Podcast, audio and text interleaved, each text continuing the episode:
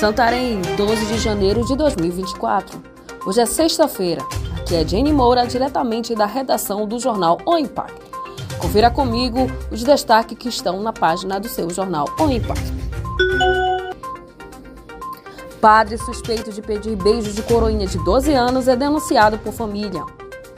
Na tarde desta quarta-feira, dia 10, a tia e a mãe de uma coroinha de apenas 12 anos estiveram na delegacia para denunciar um padre suspeito de pedir um beijo dentro da igreja no bairro Jaderlândia, em Santarém.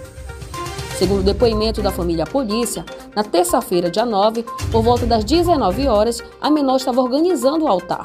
E ao acabar a tarefa, mostrou para o padre, identificado como Ivair. Padre afastado após denúncia, advogado de defesa se pronuncia. Nesta quinta-feira, dia 11, o advogado de defesa do padre suspeito de pedir um beijo de uma coroinha se pronunciou a respeito da denúncia registrada na tarde de ontem na Delegacia de Atendimento à Criança e Adolescente DEAC em Santarém. O advogado Igor Costa enfatiza que o acusado nega categoricamente todas as acusações de condutas inapropriadas com uma menor de 12 anos.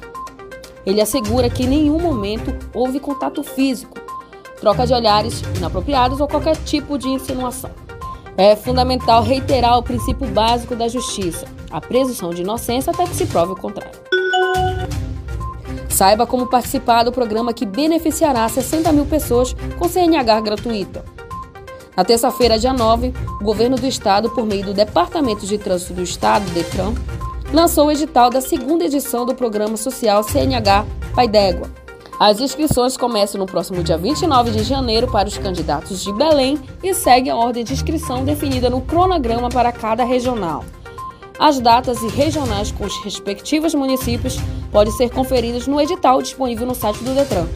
Todo o processo de inscrição será feito de forma online exclusivamente no site cnhdetanpa.gov.br. Encerramos aqui mais uma edição do nosso podcast.